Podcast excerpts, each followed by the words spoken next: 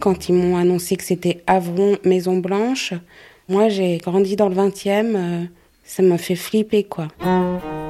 Les gamins là-bas, ils appellent la cour la promenade. Mais dans cet hôpital, j'ai pensé à tout. hein. Une grève de la faim. J'ai déjà pensé à m'immoler par le feu. Ils rendent fous là-bas.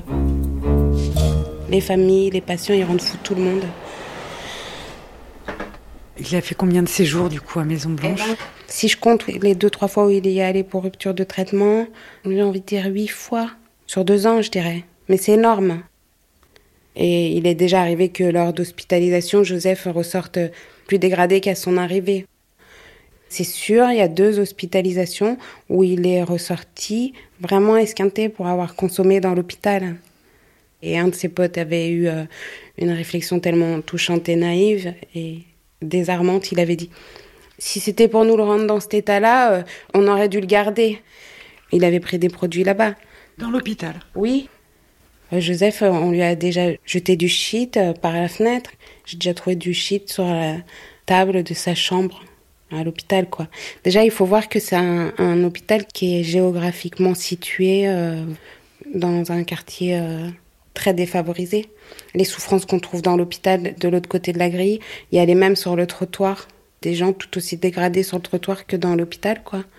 Et euh, à la première à gauche, en sortant de l'hôpital, on les voit, les dealers. Mais c'est fou, ça me rend dingue. J'ai déjà vu des jeunes se demander Tu peux me faire un 5 balles de crack? Un jeune qui aujourd'hui est décédé. Hein. Fumer son crack dans l'hôpital. Un jour, j'ai dit ça à un des infirmiers. Je lui ai dit Mais vous voulez qu'il finisse comme ça, mon fils, en fait, comme euh, le jeune dont je vous parle, Charlotte? Il a dit À notre décharge, il n'est pas décédé euh, dans l'hôpital. Ça fait peu, en fait, pour se sentir désinvesti d'une situation d'un gamin de moins de 30 ans euh, qui s'est flingué, quoi. Et les enfonce, en fait. Mais pas que la drogue, ce mépris, l'absence d'activité. Il m'est déjà arrivé de débarquer à l'hôpital euh, à ma pause déj. J'ai entendu Maman, maman. Et là, j'ai eu l'effroi de voir mon fils enfermé dans sa chambre. C'était pour pas qu'il prenne de drogue, en fait. Mais c'est à eux de pas avoir de drogue dans leur hôpital. C'est pas mon fils d'être enfermé. Une autre fois, ils l'ont encore enfermé dans la chambre. Il s'est automutilé. Donc non seulement il les enferme, mais en plus il les surveille pas, quoi. Il avait fait ça avec quoi? Avec un stylo qu'il avait cassé. Parce qu'il supportait pas d'être enfermé. Ouais. Mais, mais le personnel soignant, la direction, ils sont au courant. Trop bizarre. Oui, mais dans les courriers, on voit qu'ils sont au courant en plus. Parce que moi, j'ai adressé des, des dizaines de courriers à l'ARS, à l'UNAFAM, à la direction administrative de l'hôpital, à la direction médicale de l'hôpital, au président de la République, la ministre de la Santé. Il n'y a que à Dieu que j'ai pas écrit. Une aide-soignante m'a parlé aussi. Elle me demandait de beaucoup d'écrire. Elle faisait que de me dire ça. Écrivez, écrivez. J'arrêtais pas. Et euh, oui, ils sont au courant qu'il y a des drogues, mais ils me répondent des courriers de type. Et je pense qu'ils sont pas habitués à ce que euh, des familles de patients revendiquent quoi que ce soit en termes de bon traitement. Parce que j'ai jamais rien lâché, Charlotte. Moi, je suis, je suis, euh, ben, je lâche pas. Je suis comme ça. Et euh, ce qui fait que j'ai vraiment, vraiment commencé à accélérer euh, mes démarches et mes courriers frénétiques. C'est l'hiver 2018. euh, il est resté peu de temps. hein. Et à mesure que je venais le visiter, je trouvais qu'il sentait mauvais. Et je me disais, il peut pas être à ce point dans une telle incurie alors qu'il est. euh, il va nettement mieux, quoi. Et là, un jour, j'ai osé lui dire, je lui ai dit, Joseph, là, vraiment, t'es trop négligé, quoi. Et il m'a dit, mais maman, il n'y a pas d'eau chaude dans ma chambre. Et je lui dis, depuis combien de temps? Il dit, depuis que je suis arrivée, je suis allée au poste de soins. On m'a dit que oui, euh, c'était comme ça dans certaines chambres. Là, euh, je je suis vraiment devenue folle. J'ai fait un scandale. J'ai menacé d'aller chez les flics, de dénoncer les mauvais traitements.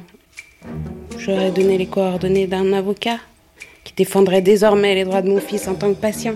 J'ai tout essayé, la vérité, le bluff. euh, La seule chose que j'ai pas faite là-bas, c'est pleurer. Parce qu'il mérite pas ça. Et euh, je suis retournée travailler et Joseph, dans sa plus grande candeur et naïveté, il m'appelle, il me dit euh, Maman, c'était pas la peine de t'énerver pour les douches. En fait, quelqu'un est passé euh, réparer euh, pour l'eau chaude cet après-midi. Mais il s'est pas dit que ça avait un lien, en fait, avec mon esclandre. Le pire, c'est que comme pour la drogue, j'ai des courriers qui disent que oui, oui, oui. Enfin, je sais pas, ils ont l'air de tout banaliser, de. Ils sont complètement insensibilisés, ils sont. euh, Ils sont déshumanisés, quoi.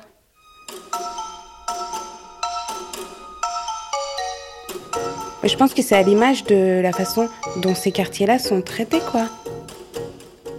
C'est pas que la maladie psy, en fait. C'est un ensemble de choses, oui. Ils se foutent des gamins des quartiers populaires. On s'en fout de ces jeunes. Là, il se trouve que l'illustration de On s'en fout de ces jeunes, elle apparaît à l'hôpital. Si. Mais euh, il faut pas nous faire croire que euh, la psychiatrie, c'est partout pareil. Parce que au début, à la première fois où il a été malade, euh, je l'ai amené au CPOA, le centre d'orientation psy de Sainte-Anne.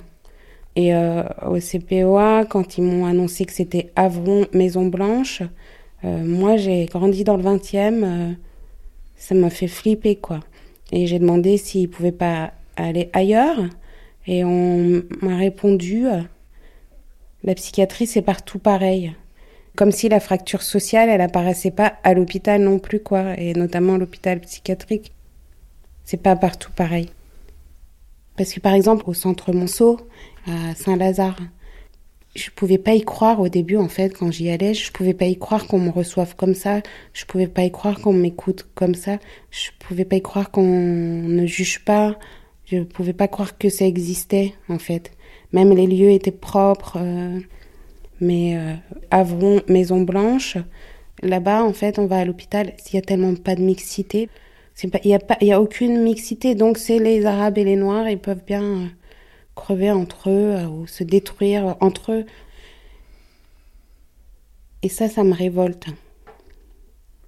Et ça me révolte d'autant plus quand ça touche mes enfants.